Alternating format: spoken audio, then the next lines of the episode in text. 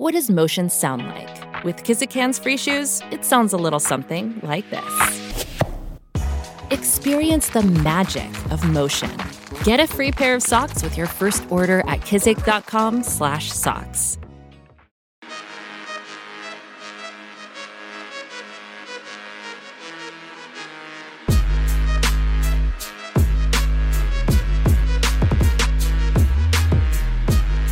Willkommen zur 368. Folge von Jeden Tag NBA, dem Podcast für Leute, die sich jeden Tag mit NBA beschäftigen wollen. Und wir beschäftigen uns heute hier mit der nächsten Saisonvorschau und zwar zu den New York Knicks. Das Team aus dem Big Apple, das in der letzten Saison überraschend Heimvorteil geholt hat, dann leider in der ersten Playoff-Runde relativ enttäuschend an den Atlanta Hawks gescheitert ist. Jetzt in der Offseason den Starting Backcourt, äh, wird es höchstwahrscheinlich sein, ausgetauscht hat.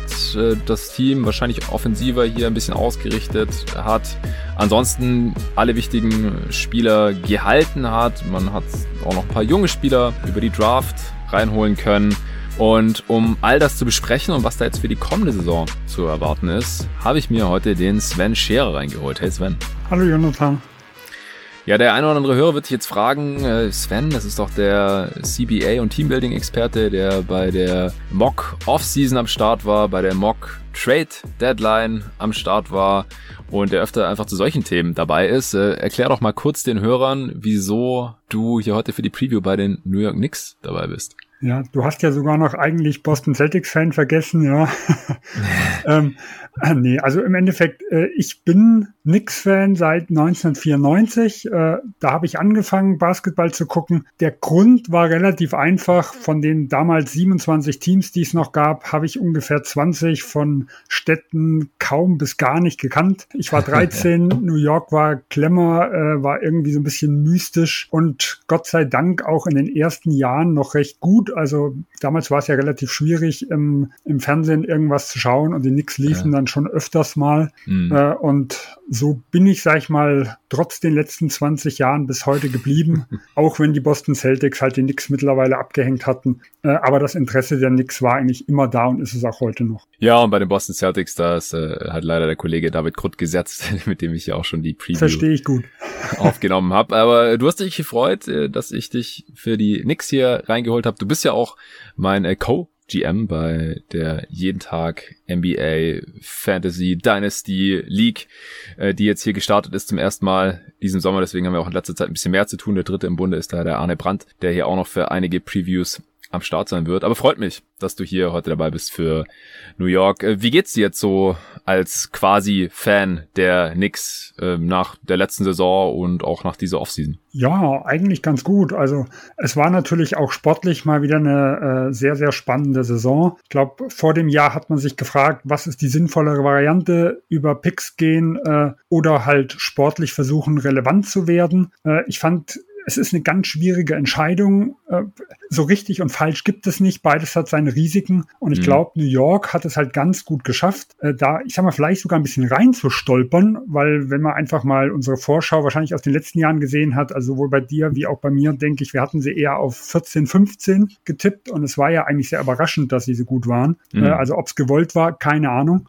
Sie sind dann doch recht erfolgreich, sind aber trotz allem recht flexibel geblieben und haben in den nächsten sieben Jahren auch nochmal neun Picks. Das heißt, es gibt schon Möglichkeiten, dass da noch irgendwas machbar ist. Äh, und deswegen sage ich, man hat sich jetzt nicht als Playoff-Team irgendwo festgefahren, man ist schon flexibel, aber sportlich relevant. Damit kann ich sehr gut leben. Ja, das kann ich nachvollziehen. Genau, also die Knicks, wie vorhin von mir schon erwähnt, also absolute Überraschungssaison in der vergangenen. Also auf Platz vier hat die, glaube ich, vor der Saison nicht mal der kühnste Fan gesehen.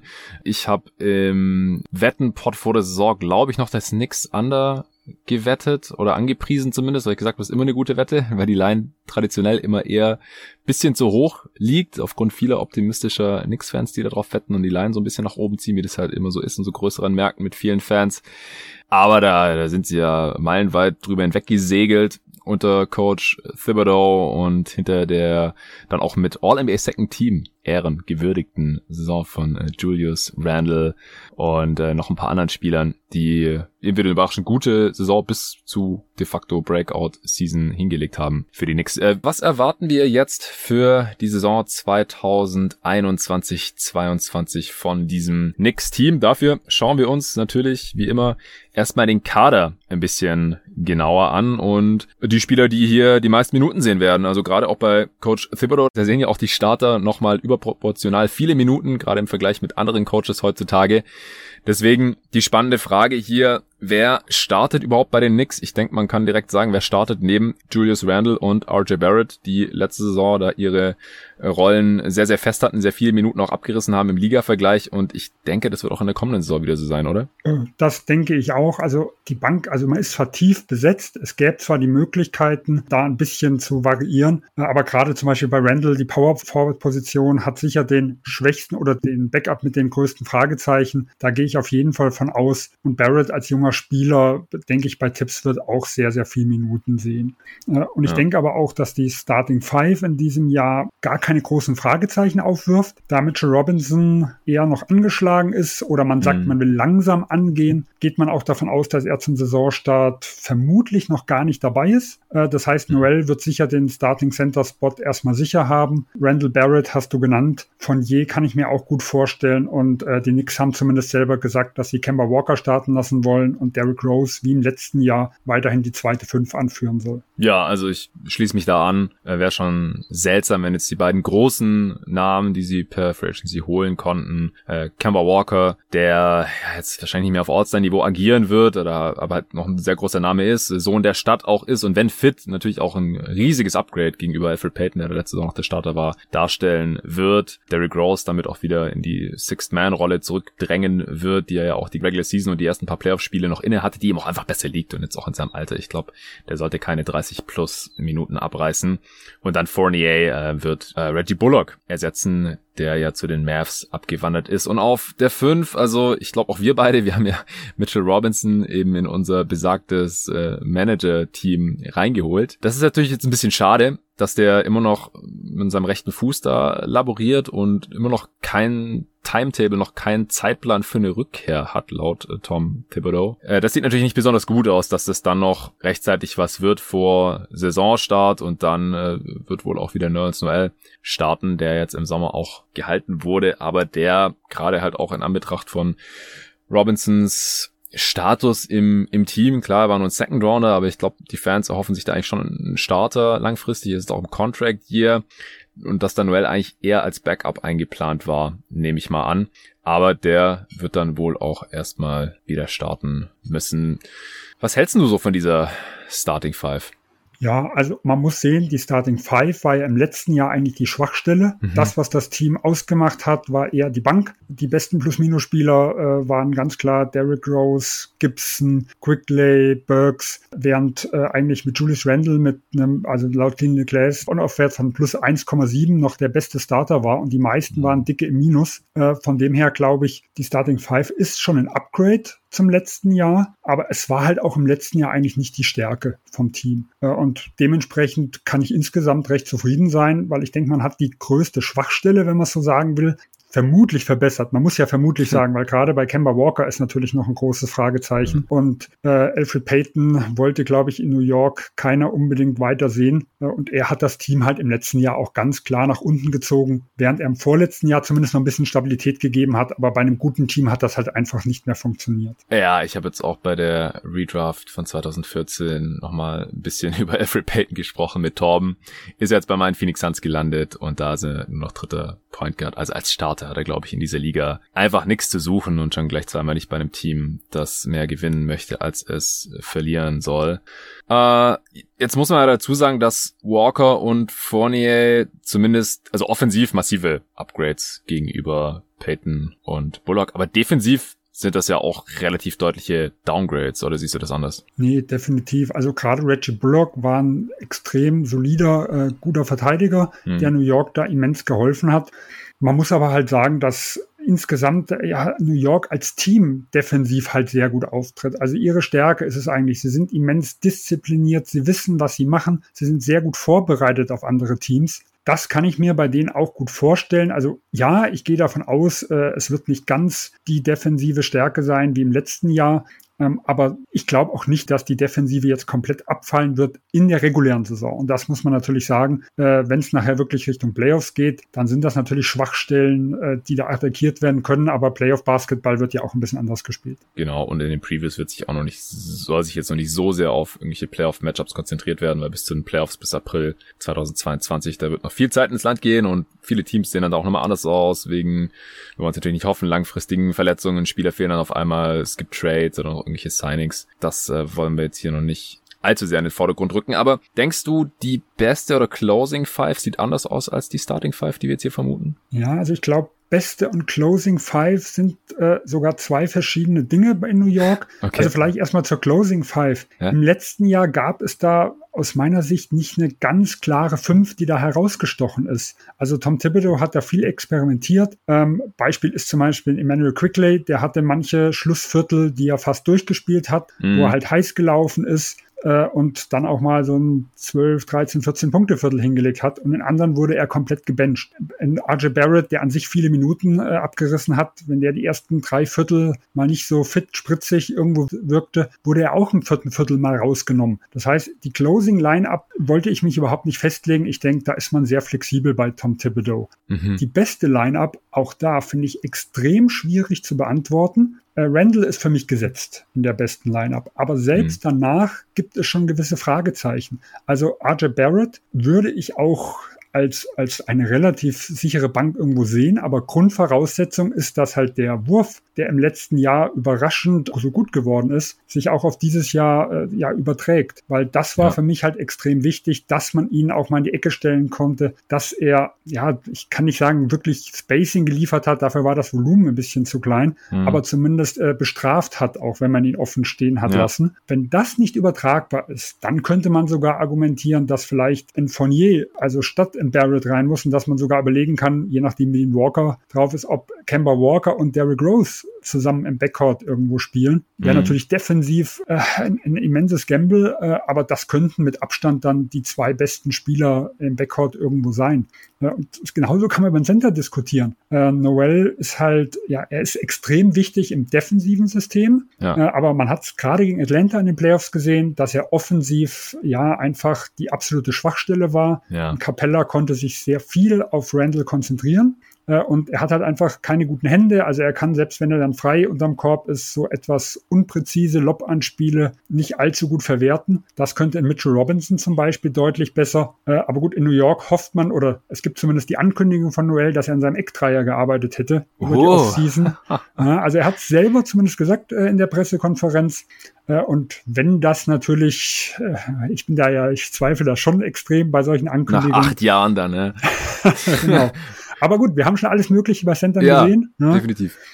Äh, aber das wäre zumindest eine Komponente, wo man sagen könnte, okay, wenn man ihn mal in die Ecke stellen könnte und er ein bisschen respektiert werden muss, äh, dann, dann wäre er halt schon nicht ein ganz so großes Loch in der Offensive, wie es halt äh, in den letzten Playoffs als Beispiel war. Ja, aber ich meine, selbst ein Touch Gibson, der mal so einen Eckendreier nimmt, der, der wird ja auch nicht wirklich respektiert und ist da sehr shaky und ich meine halt, dass Touch Gibson schon noch einen deutlich besseren Touch hat als jetzt ein Nerds Noel. Aber ich sehe die Problematik schon auch. Also, ja, ich bin da auch kritisch.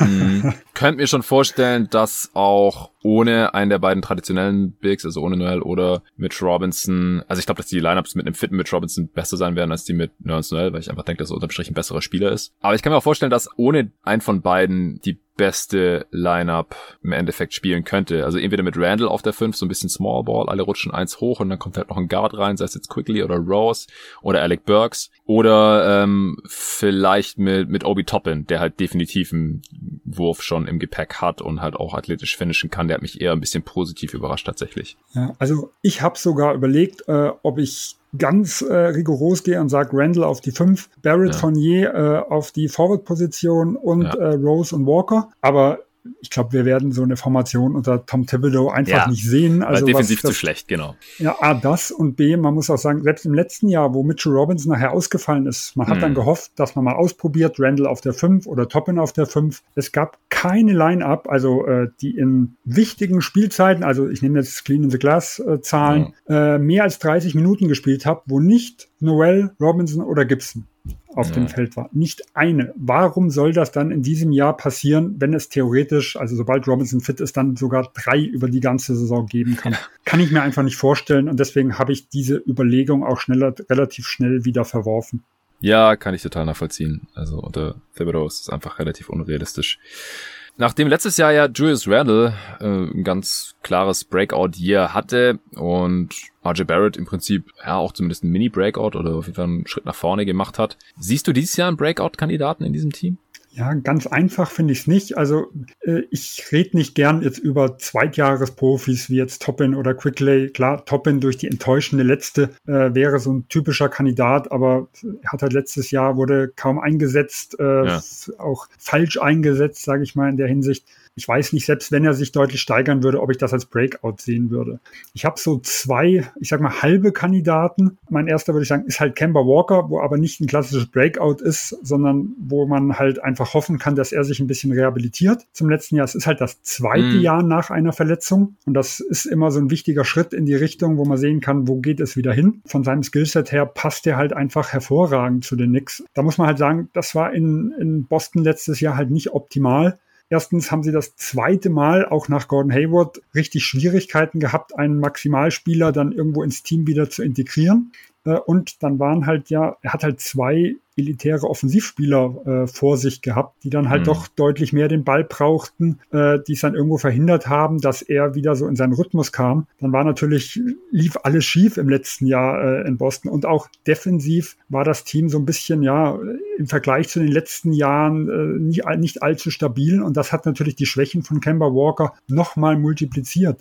Äh, und das sehe ich halt in New York hm. jetzt nicht so. Die haben schon eine solide Defense, da ist ein äh, Ringbeschützer hinten, äh, die können insgesamt wirklich, haben, haben die, können die Zone äh, dicht machen und können Kemba Walker Schwächen irgendwo viel besser auffangen, wie es Boston zumindest im letzten Jahr war. Und auf der anderen Seite ist halt offensiv sind da große Lücken. Äh, und selbst wenn Kemba Walker nicht die Zahlen auflegt, wie zu seinen besten Zeiten in Charlotte und kein All-Star-Niveau hat, ist er trotzdem eine absolute Hilfe für die sehr schwache Offensive, die die Knicks irgendwo hatten. Deswegen kann ich mir ihn als, ich sag mal, eher als jemand, der sich rehabilitiert, gut vorstellen. Und der einzige wirklich Breakout-Kandidat, der ist für mich eigentlich Mitchell Robinson. Der mhm. hat im letzten Jahr schon so seine sagen wir, ersten größeren Fortschritte gemacht. Da fand ich ihn vor allem defensiv ganz gut. Er wirkte nicht mehr ganz so hilflos. Er wusste, wo er stehen muss. Ist nicht mehr so auf die Fakes äh, reingefallen, wie es davor war. Äh, und das, obwohl er halt einfach, ja, relativ wenig Spacing um sich herum hatte. Also vom Volumen. Wie gesagt, die Quote in New York war relativ gut. Sie haben gut geschossen. Äh, aber ja. vom Volumen her und auch nicht wirklich äh, ein gutes Backcourt neben sich. Weil gerade in der zweiten Saisonhälfte hat er ja viel gefehlt. Äh, und da ist ja Derrick Rose erst dazu gekommen. Ja. Und jetzt hat er eigentlich mit Rose Rose und Walker zwei absolut elitäre Pick-and-Roll-Partner, die eigentlich die Offensive immens auf diesem Skillset irgendwo aufbauen. Da sollte ja. eigentlich in Mitchell Robinson sehr gut aufgehoben sein, neben den beiden. Ja, hoffen wir, dass er bald zurückkommt und dann auch fit bleibt. Sehe ich genauso. Jetzt unter Coach Thibodeau, da spielen ja manche Spieler traditionell viele Minuten, gerade für heutige Verhältnisse. Letzte Saison Julius Randle mit knapp 38 Minuten pro Spiel, Barrett mit 35 Minuten pro Spiel. Siehst du da jetzt Spieler die Gefahr laufen, in der kommenden Saison in Anführungsstrichen zu viele Minuten zu sehen und dann halt auch im Umkehrschluss, dass andere Spieler dann zu wenig Minuten sehen, weil halt einfach nicht mehr genug Minuten übrig bleiben für die?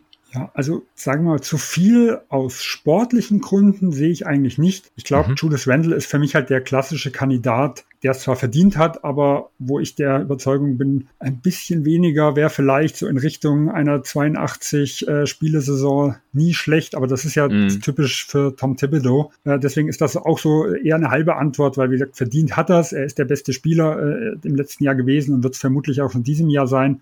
Äh, aber auch hier würde ich gern sehen, dass er ein bisschen mehr geschont wird, ein bisschen weniger spielt und deswegen ist er halt da meine Antwort. Ja, kann ich nachvollziehen. Ich denke, dass der eine oder andere Knicks-Fan, der sich jetzt auch über die Draft gefreut hat, sich vielleicht wünscht, dass ein paar Rookies mehr Minuten bekommen, aber das ist halt unter Thibodeau auch überhaupt nicht drin. Also hat er auch vor der letzten Saison wieder gesagt, dann war es ja schon sehr beachtlich, dass Emmanuel Quickly 19 Minuten pro Spiel gesehen hat, aber für die Leistung hätte er eigentlich auch noch mehr spielen sollen. Dann Obi Toppin, der in der Top 10 gepickt wurde, hat nur 11 Minuten pro Spiel gesehen. Kevin Knox ist quasi komplett aus der Rotation rausgefallen, Nelikina auch und so. Also junge Spieler spielen einfach unter Thibodeau nicht. Der hatte halt diese Philosophie mit jungen Spielern, gewinnt man die Spiel, was ja auch im Schnitt normalerweise zutrifft und das ähm, verspricht dann halt auch nicht so besonders viele Minuten für Miles McBride, den man jetzt gedraftet hat, äh, Quentin Grimes, und äh, noch ein, zwei andere jüngere Spieler eben Toppin und Quigley bin ich auch mal gespannt, wie viele Minuten der sieht. Also die vier, von denen wird wahrscheinlich nur einer konstant Minuten sehen, das ist wahrscheinlich Quigley und die anderen eher nicht, oder? Ja, äh, denke ich auch. Also das sind für mich auch die vier Kandidaten für zu wenige Minuten. Ich denke, hier ist halt auch wieder das große Fragezeichen, Kemba Walker, ob er Back-to-Back -back spielen kann oder nicht. Mhm, stimmt. Boston hat letztes Jahr sich dagegen entschieden, angeblich gegen seinen Willen, so hat er es zumindest selber gesagt, oder er wäre der Meinung gewesen, er hätte es gekonnt. Ähm, es wird jetzt zumindest spekuliert, dass er Back-to-Backs wieder spielen könnte. Ob er jetzt wirklich 60, 65 Aufwärtsspiele macht und dasselbe bei Derrick Rose, da äh, würde ich halt schon nochmal Fragezeichen dahinter setzen. Und ich glaube, das sind so die Spiele, wo sich der eine oder andere da in die Rotation stehlen kann. Ansonsten wird es relativ schwierig, wenn der Kader fit ist. Also gerade für die zwei Rookies jetzt. Ja, ja. Kommen wir noch mal äh, zu dem Punkt, wie dieses Team dann spielen wird. Also ich glaube, da hat man auch schon relativ klare Vorstellungen bei einem Thibodeau Team Defense wird wahrscheinlich ähnlich aussehen wie in der letzten Saison, auch wenn es personell ein bisschen schlechter aussieht. Ich gehe auch davon aus, dass auch dieses Personal, also auch mit Kemba, Kemba war auch schon Teil gute Defenses, aber er ist halt einfach erstens ein kleiner Körper und zweitens auch in einem Alter, wo er einfach auch nicht mehr so mobil ist, sich nicht mehr um jeden Screen herumkämpfen kann, wahrscheinlich mit seinen Knieproblemen. Im Post kann er attackiert werden, hat mich David auch nochmal darauf hingewiesen nach unserer Aufnahme zur Celtics Preview, wie Kemba ein ums andere Mal von Trevor Reeser in diesem Spiel, was dann die Playoff, Play-in Platzierung letztendlich festgelegt hat am Ende der letzten Regular Season, wie er Reeser Kemba Walker immer wieder aufgepostet hat, solche Sachen halt, das das kann schon passieren. Fournier war auch schon Teil guter Defenses in Orlando. Also ich sehe schon, wie dieses Spielerpersonal auch wieder deutlich überperformen kann. Also dass die Knicks eine Top-Defense stellen können würden, das hatte ja jetzt mit dem Spielermaterial vor der letzten Saison auch überhaupt niemand erwartet. Und sie haben es geschafft. Also sie hatten laut Clean Glass am Ende die viertbeste Defense, laut Defensive Efficiency, wo die Garbage Time rausgerechnet ist, aber im Prinzip auf einem Niveau mit äh, Platz zwei mit den LA Lakers. Auf drei sind die Sixers, also das äh, sind alles Nachkommastellen. Nur die Jazz waren relativ deutlich besser da auf Platz eins. Deswegen mache ich mir auch nicht allzu große Sorgen. Aber denkst du, die Offense könnte anders aussehen jetzt mit Fournier und Walker? Ja, gut möglich. Also im letzten Jahr hat man so ein bisschen gesehen, dass sie, ja, ich würde es mal vom Spielstil her vergleichen, wie so ein Nate McMillan in Indiana hat spielen lassen. Also es ging viel über den Midranger, ähm, von draußen äh, hochprozentig, aber geringes Volumen. Die Leute wurden relativ gut eingesetzt. Also man hat zum Beispiel beim RJ Barrett gesehen, der viel mehr Eckdreier genommen hat wie in der ersten Saison. Äh, und die hat er auch mit 44 Prozent äh, nochmal deutlich besser getroffen wie jetzt sein Dreier an sich. Mhm. Äh, und da hat man halt schon gesehen, die Leute wurden gut eingesetzt, aber das Volumen war doch relativ gering. Äh, und zum Korb, da hatte die gesamte New York Knicks äh, Mannschaft Probleme, irgendwie hinzukommen. Das wird sich, glaube ich, nicht ändern, letzteres, weil Kemba Walker ist geht deutlich weniger zu, äh, zum Brett wie jetzt noch in Schale-Zeiten. Derrick Rose hat letztes Jahr 10% verloren mhm. zu den Vorjahren. Auch Randall hat sich immens äh, auf die Midrange und auf den Dreier ja. ein bisschen fokussiert. Äh, also er hat noch zu Lakers und New Orleans Zeiten so zwischen 70 und 85 Prozent äh, am Ring oder in der Floater Range abgeschlossen. Und das ist jetzt mhm. deutlich zurückgegangen auf ein gutes Drittel. Ja, extrem. Ja. ja. Und das wird kommen, aber ich denke, es wird doch mehr nochmal Richtung Dreier irgendwo gehen. Also wir haben bei Kemba Walker und bei Fournier gesehen, über 50 Prozent ihrer Abschlüsse haben die im letzten Jahr von der Dreierlinie genommen. Mhm. Äh, und ich denke, da wird das Volumen schon ein bisschen nach oben gehen. Und der Midranger wird weiterhin wichtiger Bestandteil des Spiels sein, aber vielleicht zugunsten des Dreiers ein bisschen nach unten laufen. Aber wir können uns, glaube ich, darauf einstellen, dass es auch weiter langsam bleibt. New York hat die langsamste Pace gehabt, das mhm. meiste Halbfeld gespielt. Vollkommen egal, ob sie Rebound geholt haben oder das gegnerische Team getroffen hat. Es ging immer gemütlich in eine Richtung und Gas gegeben haben sie eigentlich nur in der Defense. Ja, Siehst du jetzt noch irgendwelche Stärken oder Schwächen, die wir jetzt noch gar nicht erwähnt oder besprochen haben heute hier? Nee, also ich glaube, Defense äh, haben wir besprochen. Einfach für mich größte Stärke ist die Vorbereitung, die ein Coach äh, Tipps, sag ich mal, seinem Team generiert. Das macht sie zu einem stärkeren regulären Season-Team wie halt ein Playoff-Team, weil sie sind halt näher mhm. dran am Playoff-Modus über das gesamte Jahr äh, und die Tiefe würde ich definitiv sagen. Also das ist gerade in der regulären Saison ein großer Vorteil. Wir haben es letztes Jahr bei Atlanta gesehen, die hatten so viel Verletzungspech und haben sich trotzdem gut über die Saison gerettet, äh, während andere Teams wie Boston, wie Miami, wie Dallas oder auch Washington äh, da erstmal richtig in den Tabellenkeller gerutscht sind und sich dann mühsam wieder hochkämpfen mussten. Ja, was denkst du jetzt, wo die Knicks so an beiden Enden des Feldes im Endeffekt landen werden im offensiven und defensiven Rating oder in der offensiven und defensiven Effizienz? Denkst du, sie können ihre Top 4 Defense halten? Schwierig. Also ich habe sie dort so im Bereich 5 bis 10 äh, mhm. getippt. Also das Personal ist defensiv sicher ein bisschen schwächer geworden. Ich glaube, es ist nicht allzu viel, weil wir müssen ja auch davon ausgehen, es ist das zweite Jahr unter Tom Thibodeau. Dieses Team wurde letztes Jahr sowohl vom Trainer aus wie aber auch vom Personal her komplett neu zusammengestellt. Äh, ich glaube, da ist schon eine gewisse Verbesserung möglich, allein durch die Zeit, die man zusammen dabei ist. Ähm, aber wir müssen natürlich auch damit rechnen, dass diese verrückte Saison, die es letztes Jahr war, sich so nicht wiederholt. Also es werden einige Teams äh, ein bisschen stärker an den Start gehen äh, und diese Eingespieltheit, die dann New York hat, auch dass sie nicht verletzt waren und sowas, ich glaube, das können wir nicht eins zu eins projizieren. Kein Covid-Outbreak hatten auch. Ganz genau. Also sie waren in der Hinsicht da schon relativ glücklich. Äh, Personal, wie gesagt, ist defensiv auf dem Papier etwas schwächer geworden. Und äh, ja, das oft bemühte Shooting-Pech, was, äh, Shooting-Glück, so rum gesagt, was sie irgendwo ja, hatten. Pech für die Gegner. Sie, Pech für die Gegner. Aber man muss ja schon sagen, also gerade von den, egal ob weit offene oder offene Dreier, da gehörten sie zu den glücklichsten Teams der Liga statistisch gesehen. Äh, und äh, im März letztes Jahres haben wir gesehen, da war es mal nicht so. Da wurden die weit offenen Dreier mit über 40 Prozent getroffen. Und da ist die Defense auf Platz 8 gerutscht. Also nicht ins Bodenlose, mm. aber mm. einfach ein paar Plätze runter. Und ich denke, das ist so ein ganz guter Indikator, wenn es nicht ganz so glücklich läuft äh, wie in diesem Jahr, dass sie so ein paar Plätze abrutschen und sich so in fünf bis zehn, sag ich mal, irgendwo einpendeln. Das halte ich für realistisch. Ja, genau. Also habe ich im Partier auch letztens auch schon x-mal erwähnt. Und gerade von Saison zu Saison lassen sich die gegnerischen Quoten der weit offenen Dreier, wenn die mal über eine ganze Saison irgendwie ein bisschen schlechter waren, das lässt sich nicht replizieren und deswegen sagt man ja auch, dass der Effekt der Defense auf die weit offenen und offenen Dreier der Gegner nicht besonders groß ist, weil wenn er sich nicht wiederholen lässt, dann kann man ihn auch schlecht beweisen. Und deswegen kann man nicht davon ausgehen, dass die gegnerischen Shooter wieder so viel in Anführungsstrichen Pech haben werden und allein deswegen äh, könnte die defensive Effizienz da ein bisschen drunter leiden. Also, wie gesagt, ich denke schon, dass die Knicks wieder eine gute Defense haben können. Ich gehe relativ stark von einer Top 10 Defense aus. Top 5 halte ich nicht für ausgeschlossen. Aber dass sie quasi auf zweitbeste Defense der Liga Niveau wieder agieren, das wird wahrscheinlich schwierig. Ja, dann äh, kommen wir langsam zur Prognose. Wo siehst du den Best Case, was die Anzahl der Siege angeht und wo landen sie damit dann auch in der Conference? Äh, Top 6 bedeutet ja sichere Playoff-Platzierung. 7 bis 10 bedeutet Play-in und alles dahinter wäre natürlich dann gar keine Postseason mehr. Und was muss dafür auch passieren, dass dieser Best Case eintrifft? Ja, also reiner Best Case bin ich sogar recht optimistisch. Man muss sagen, also sie haben letztes Jahr hochgerechnet auf eine 82-Siegesaison 47 Siege geholt. Ich glaube, äh, das lässt sich nicht eins zu eins replizieren. Wie ich vorher gesagt hatte, New York hatte viel Glück. Die Saison war chaotisch. Ich glaube, ein paar Siege darf man da auch von den 47 schon mal runternehmen.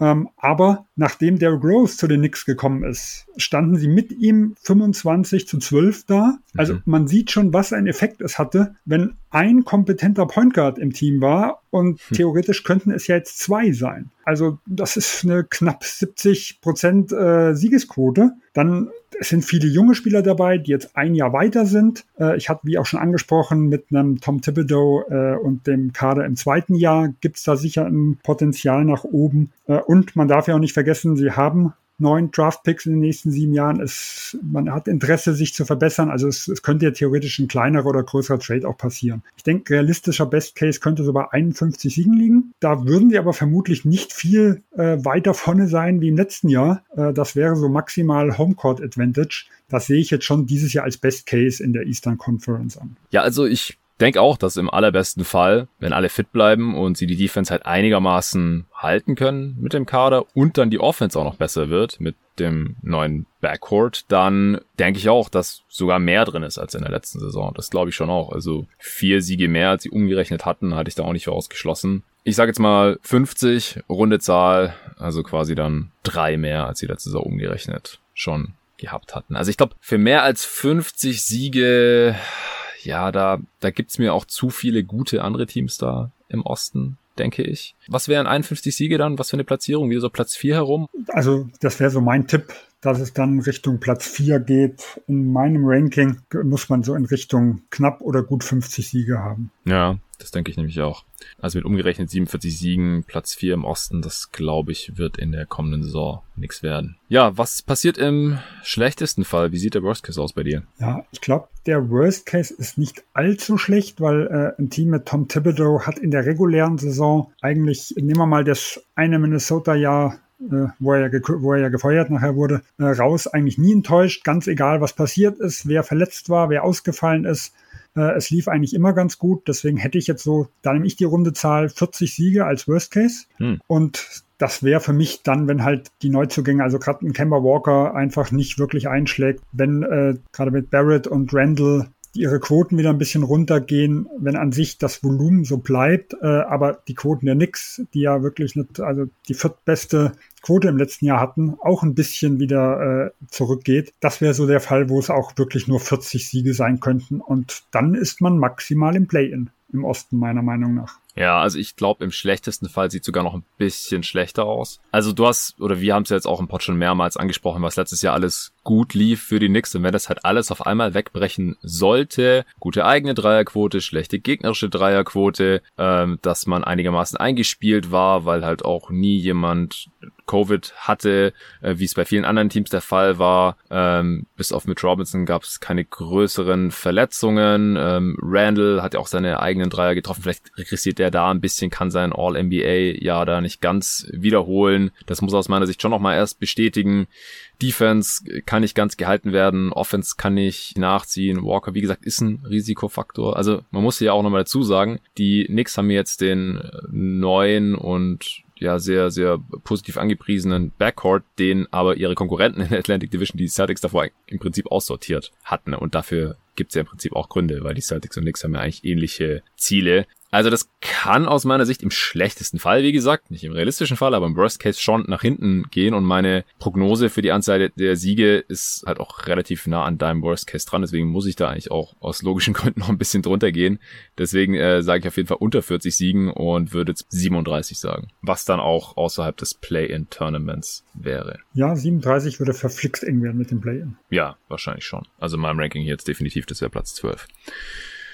Ja, dann ähm, kommen wir jetzt zur Prognose. Die muss logischerweise irgendwo zwischen Best und Worst Case liegen. Und da orientieren wir uns an der Over-Underline. Ich habe da 41,5 gefunden gehabt im August. Die ist mittlerweile noch ein bisschen gestiegen. Äh, wo liegt denn deine Prognose jetzt letztendlich? Ja, also ich bin ein bisschen näher am Worst Case dran. Mhm. Wie ich vorher gesagt hatte, ich glaube nicht, dass es ganz schlimm wird, aber ich denke, wir werden in Kemba Walker nicht über eine hohe Anzahl von Spielen äh, in in guter bis Top-Verfassung sehen. Auch in Derrick Rose wird ein bisschen ausfallen. Und ich habe sie jetzt bei 44 Siegen. Äh, also ich wäre bei 41,5 mhm. schon drüber, aber nicht so weit über meinen 40 Siegen, was ich als Worst Case hätte. Und äh, bei der Platzierung finde ich es extrem schwer. Wenn ich es rein im Vakuum sehe, hätte ich sie auf Platz 7, also im Play-In mit den 44 Siegen. Ich denke aber, dass die zwei, drei Teams davor mehr Fragezeichen haben wie New York, äh, auch äh, etwas dünner besetzt sind, wenn und irgendwas läuft immer schief. Deswegen könnte ich mir gut vorstellen, dass sie gerade so auf Platz 6 und außerhalb des Play-ins landen. Aber wie gesagt, von, vom reinen Papier her hätte ich sie jetzt äh, im oberen Teil des Play-ins. Also mit 44 bist du über der Line, die ich jetzt gerade gefunden habe, von 42,5 noch drüber. Ich bin genau drauf mit 42 Siegen, die ich ihnen gegeben habe im ersten Power Ranking zur Eastern Conference, was ich aber noch im August aufgenommen hatte, schon mit Arne. Ich habe jetzt seither eigentlich nichts mehr dran geändert. Damit wären sie gleich auf mit den Hornets und knapp hinter den Bulls und ein bisschen deutlicher hinter den Hawks und Pacers. Aber die Teams also Bulls, Hornets, Knicks sich alle relativ nah beieinander. Ähm, es, können schon auch auf jeden Fall im mittleren 40er Bereich Siege werden, auch realistisch gesehen. Ich würde hier, glaube ich, überhaupt nicht drauf wetten, so nah wie ich an der Line dran bin, aber ich bin halt nochmal zwei Siege unter dir und von der Platzierung ist es dann auch im Play-In. Ja, also ob das dann, ähm, also im, im ersten Power Ranking war es 10, aber gleich viele Siege, wie gesagt, wie die Hornets, also dann halt auch 9, kann aber auch 8 sein oder 7, aber ich, ich sehe sie schon relativ sicher im Play-In, wenn ich halt bei den Teams, die ich halt in den Top 6 sehe, irgendwas Gravierenderes passiert, aber das haben die Knicks halt nicht in der Hand. Genau. Da habe ich auch nur drauf gesetzt, dass bei einem was passiert. Ne? Und dass, die, dass New York das besser ausgleichen kann. kann. Aber wie gesagt, ja. ich habe es ja auch auf sieben, wenn ich es rein nach Papier ranke, ohne dass ich hm. jetzt wirklich mit Ausfällen rechne. Ja, verstehe ich. Ja, abschließend gibt's äh, wie immer noch den interessanten Aspekt. Das darfst du dir jetzt aussuchen, was das ist. Äh, worüber möchtest du noch sprechen hier bei den Knicks? Ich glaube, äh, für mich das Interessanteste ist, ob RJ Barrett äh, in Jahr drei so ein bisschen sein Ich werde mal erste Optionen äh, Spiel auspacken kann. Denn mhm. trotz der großen Steigerung von Jahr eins in Jahr zwei äh, und obwohl ich mir jetzt deutlich sicherer bin, dass er zumindest ja vielleicht eine sehr gute dritte, vierte Option werden kann und das auch im Worst Case, weil gerade dadurch, dass der Wurf halt deutlich besser geworden ist und man hat jetzt auch die Geschichten gehört, er hat ja im letzten, also vor seinem Rookie-Jahr schon am Wurf gearbeitet und und ähm, äh, David Fisdale hat ihm damals gesagt, nee, so läuft das nicht, er soll seinen alten Wurf wieder auspacken. Mhm. Und äh, das hat sich jetzt geändert nach dem ersten Jahr und man hat dann die, die Fortschritte ja sowohl beim Dreier wie auch in der Freiwurflinie deutlich gesehen. Das macht mich äh, deutlich optimistischer, dass er definitiv ein wichtiger Teil eines guten Teams sein kann. Mhm. Aber alles, was so Richtung erste Option guckt, da ist, sind noch riesen Lücken da. Also ich habe mir einfach mal äh, so die Stats rausgeschrieben, wo ich sage, das ist so dieser typische erste Optionsspieler. Äh, Isolation 0,8 Punkte pro Possession. Das mhm. ist nicht allzu gut, was das angeht. Äh, als mhm. Pick-and-Roll-Ballhändler 0,79. Wenn er einen mhm. Pull-Up-Wurf äh, nimmt, äh, effektive Field Goal Quote 34,9 Prozent und im Drive 42,2 Field Goal Percentage. Also der einzige, der schlechter ist in dem ähnlichen Volumen, ist ein Fred Van Vliet, wenn es auf dem äh, Zug zum Korb geht. Und das sind für das mich schon, ja, das sind für mich schon Statistiken, die noch im dritten Jahr deutlich nach oben müssen, damit man sich halt vorstellen kann, RJ Barrett wird ja ein absoluter Eckpfeiler von diesem Team und kann halt auch zumindest eine zweite, wenn nicht sogar erste Option werden, was ja zumindest der ein oder andere Knicks-Fan sich irgendwo erträumt. Äh, und äh, aber das sehe ich auch nur irgendwo realistisch, wenn halt wirklich dieser Schritt von Jahr eins auf Jahr zwei jetzt nicht noch gebremst wird, sondern schon mindestens in dem Maße irgendwo vorwärts geht, damit man sich das irgendwo erhoffen kann. Ansonsten würde ich halt sagen, er ist halt wirklich eher eine dritte, vierte Option, wenn da nicht äh, ein deutlicher Schub nach vorne gemacht wird. Ja, also ich wusste auch, dass er kein so toller Finisher ist am Brett, aber also der Drive muss definitiv besser werden. Das würde natürlich auch sein Pick-and-Roll-Game ordentlich helfen, weil, ey, Fred Van Vliet ist den Kopf kleiner als er und Barrett ist zwar kein Überathlet, aber er ist kräftig, einigermaßen athletisch, also da muss auf jeden Fall noch was gehen. Also wenn der Pull-Up-Jumper halt nicht kommt, dann ist es auch schwieriger aus der ISO zu scoren und äh, dann kann sein, dass die Plays halt nie so wirklich effizient bei ihm werden. Das äh, sehe ich noch ein bisschen kritischer. Also Spot-Up-Würfe kann gut passieren jetzt so mit der, mit der neuen Technik und auch, dass die Freiwürfe besser fallen, ist natürlich sehr, sehr wichtig, auch dann als Slasher und dass er halt auf der Dribble mal ein bisschen äh, was kreiert. Aber ja, genau, also der Drive, der, das ist schon erschreckend mies. Da muss jetzt was passieren im dritten Jahr, das sehe ich ganz genauso. Ja, wir sind jetzt relativ flott durchgekommen. Ich würde sagen, wir quatschen auch noch kurz über die zwei letzten beiden Punkte. Da habe ich es immer offen gelassen, so je nachdem, ob noch Zeit ist. Und in den ersten beiden Previews war auch noch Zeit. Deswegen hier ganz kurz vielleicht, was ist das beste Asset der New York Knicks aus deiner Sicht, Sven? Ja, im Vergleich zu den letzten Jahren kann man ausnahmsweise mal nicht sagen, der nächste Pick. Ja, das ist schon mal ein Riesenfortschritt, weil das war immer relativ ja. einfach, die Frage. Mhm. Ähm, dieses Jahr würde ich zwischen Randall und Barrett äh, irgendwo schwanken. Äh, ich glaube, jedes Team würde das anders sehen. Ich denke, ja. äh, es, es, es gibt auch sicher Teams, die vielleicht sogar noch eine dritte äh, Option da irgendwo mit hätten, die vielleicht weder Randall noch Barrett äh, unbedingt haben möchten, weil äh, Randall ist halt ein sehr spezieller Spieler, der sicher nicht in jedes System irgendwo reinpasst. Und RJ Barrett muss halt im nächsten Jahr auch bezahlt werden. Äh, und da werden die Manager sicher eine gewisse Ahnung schon haben, in welche Richtung es irgendwo gehen könnte. Ähm, aber ich bin überzeugt, dass es für jeden halt mindestens mal eine Hand bis zwei Handvoll Teams gibt, die mehr bezahlen würden, wie jetzt für jeden anderen äh, New York Knicks Spieler irgendein anderes Team. Also denke ich, die zwei, je nach gegnerischen GM, werden es unter sich ausmachen. Ja, das denke ich auch, weil auch von den ganzen anderen jüngeren Spielern, da schreit jetzt auch niemand Star. Also ich glaube auch, dass da Barrett noch den höchsten Wert hat, auch wenn er jetzt schon am meisten verdient mit 8,6 Millionen und dann halt verlängert werden muss nach der kommenden Saison. Also kann, also entweder also, kann vorzeitig verlängert werden, ja. muss er nicht, aber dann spätestens äh, in zwei Jahren eben ist er Restricted Free Agent. Also noch zwei Jahre auf dem Rookie-Deal, das ist schon relativ wertvoll, denke ich, auch bei dem Skillset jetzt von RJ Barrett. Und man kann halt noch hoffen, dass er sich dahingehend äh, verbessert, was wir jetzt gerade besprochen hatten. Weil ja, also hängt wirklich sehr stark davon ab, ob man jetzt jemanden braucht, der quasi der äh, primäre Ballhändler ist oder maximal sekundäre Ballhändler bei einem Team, wo die Offense dann aber auch wahrscheinlich relativ stark gedeckelt ist oder er dann halt wirklich auch sehr viel Shooting um sich herum braucht, was er in New York jetzt letztes Jahr nicht so sehr hatte. Da bin ich auch wirklich gespannt, wie er zockt, ob er auch mal wieder ein bisschen mehr in die Zone geht, wenn er mehr Spacing um sich herum hat und ob er halt auch den Dreier wieder mit weit über 40 Prozent trifft. Bei dem Volumen aber ja, der hat jetzt wahrscheinlich gerade einen sehr, sehr hohen Wert, eben als All-NBA Second Team Spieler, als All-Star. Da gäbe es bestimmt das eine oder andere Team, die da ordentlich was für ihn abgeben würden, auch jetzt mit seiner Vertragsverlängerung bis 2025 und dann auch eine Play Option. Das ist ja gerade mal drei Jahre her. Da hat man für jemanden, der im NBA Second Team war, einen Kawhi Leonard bekommen und ist damit Meister geworden.